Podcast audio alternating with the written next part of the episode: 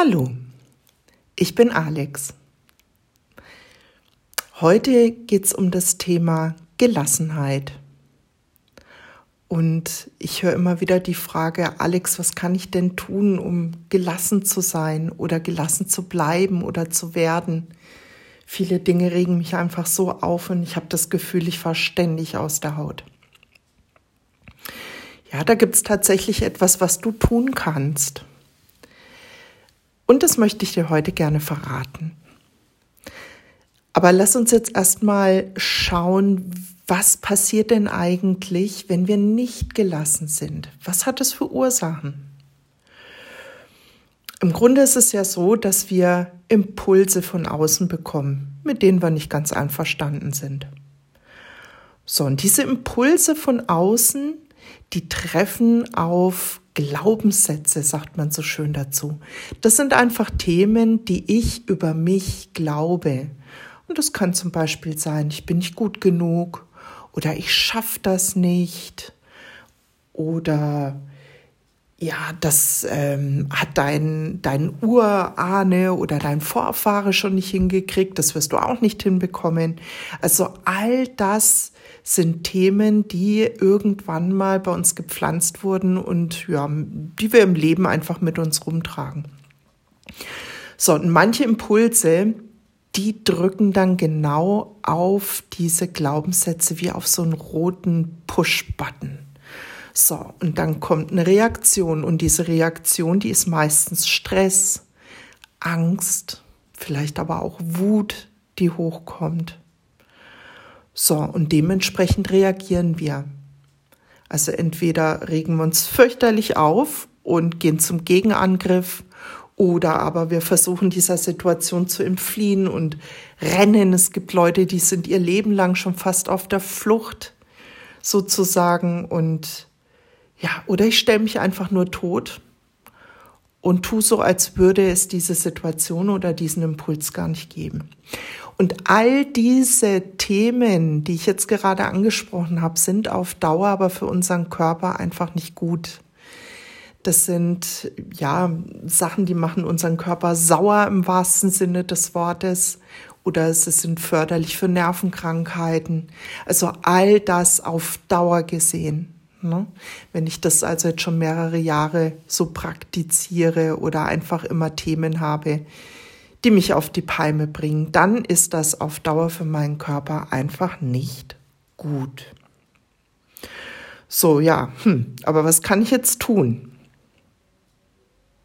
Also, wenn du mit deinen Glaubenssätzen dich mal auseinandersetzen möchtest, um zu sagen, was ist denn das eigentlich, was mich ständig so triggert? Was, was sind die Themen, die ich über mich glaube und die aber nicht förderlich sind für mich, weil sie vielleicht einfach abgelaufen sind, wie so ein Verfallsdatum, weil sie vielleicht auch noch nie gestimmt haben?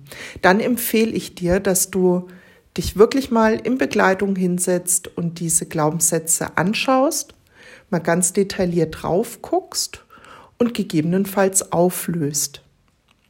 Das tut sehr, sehr gut und das ist natürlich auch für dich und für dein, für dein Leben eine Bereicherung. Das mal das eine. Das andere ist zu lernen, gewisse Impulse oder Situationen im Leben nicht zu werten. Das heißt also letzten Endes, wenn ein Impuls auf mich zukommt oder eine Situation, ähm, mit der ich konfrontiert werde, diese erstmal anzuschauen, zu sagen, ja, was ist es denn in der Sache? Nimm die Emotion raus.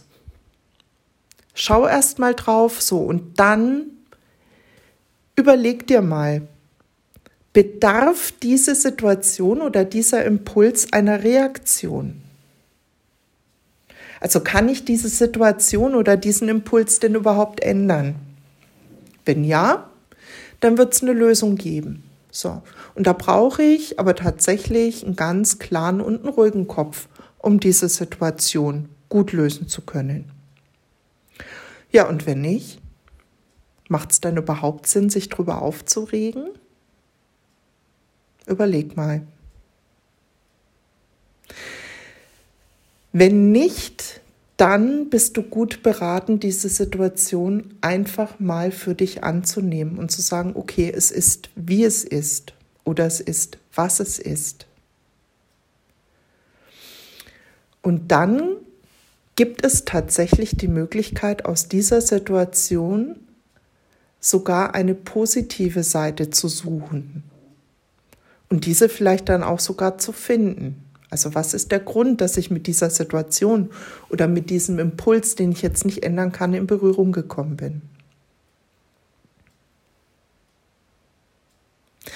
Also auch hier ist einfach noch mal ein Stück weit Bereitschaft von dir gefragt, das tatsächlich dann auch so anzunehmen und so stehen zu lassen.